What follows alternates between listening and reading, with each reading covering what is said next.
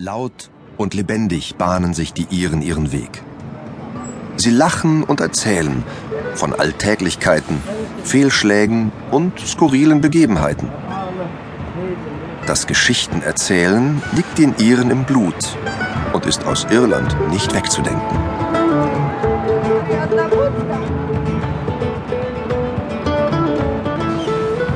Wir begeben uns auf eine Reise durch Irland und lauschen den Geschichten, die dieses Land uns zu erzählen hat. Von seiner bewegten Vergangenheit, seinen großen Literaten, von Whisky und Bier und immer wieder vom wechselhaften Wetter.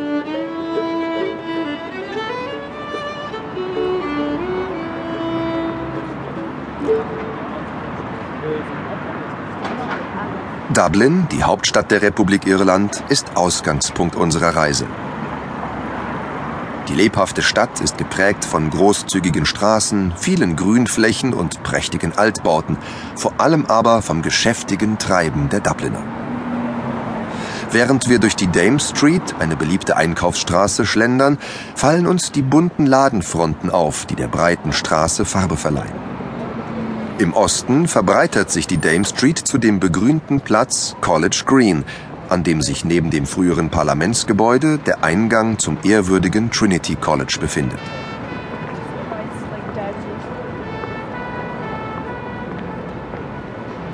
Dublin ist eine Stadt der Literatur und eines der ältesten Zeugnisse dieser langen irischen Tradition finden wir hier in der Universität. Das Trinity College ist Irlands älteste Universität.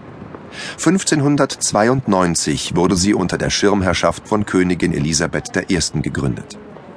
Mitten in der Stadt befinden sich die prachtvollen Universitätsbauten auf einem großen Parkgelände, das tagsüber frei zugänglich ist. Durch einen Torbogen gelangt man in den Innenhof, wo jede Menge Studenten und Besucher herumlaufen oder auf den Stufen der Universitätsgebäude sitzen. Uns zieht es zur Old Library, wo wir Anne-Marie Diffley treffen, die seit Jahren in der Universität arbeitet und der man ihre Begeisterung für ihre Arbeit anmerkt. Sie zeigt uns die beiden Schätze des Trinity College, den Long Room und das Book of Kells. So the Book of Kells is a lavishly decorated copy of the four Gospels. Das Book of Kells ist eine aufwendig illustrierte Version der vier Evangelien, Matthäus, Markus, Lukas und Johannes.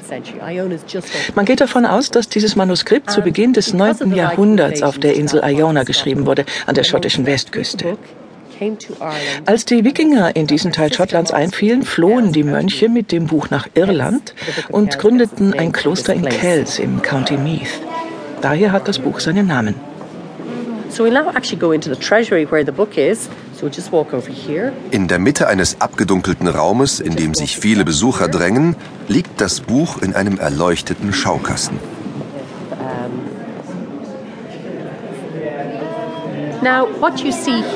Was Sie hier und hier sehen können, das ist das Book of Kells. Ursprünglich war es ein großes Buch. 1953 wurde es jedoch aus Konservierungsgründen in vier Teile geteilt, die ungefähr den Evangelien entsprechen. Wir haben stets zwei Teile in der Ausstellung und zwei liegen sicher verwahrt im Archiv. Und obwohl jeder Dubliner Busfahrer täglich das Gegenteil behauptet, wir blättern die Seiten nicht jeden Tag um. Das ist nur eine urbane Legende. Wir blättern ändern oder tauschen die Buchteile nur alle drei bis vier Monate, weil je weniger hantieren mit dem Buch, desto besser. Anne-Marie Diffley führt uns eine kleine Treppe hinauf, weiter zum zweiten Schatz des Trinity College. Das ist der Long Room. In diesem Raum stehen die 200.000 ältesten Bücher des Trinity College, Bücher aus dem 15. bis zum 19. Jahrhundert. Bei der Eröffnung 1732 waren es nur 25.000 Bücher, die hier in den Regalen sehr viel Platz hatten. Ab 1801 musste die Bibliothek jedes in Großbritannien erschienene Buch führen. Ungefähr 1860 wurde das Dach darum erhöht und die Galerie ebenfalls mit Büchern gefüllt. Es ist also eine Kombination aus der Architektur des 18. und des 19. Jahrhunderts und Sie stimmen sicher zu, es funktioniert. Das ist eine schwere Untertreibung. Der Long Room gehört zu den schönsten und berühmtesten Bibliotheken der Welt. Seinen Namen hat er seinem Grundriss zu verdanken.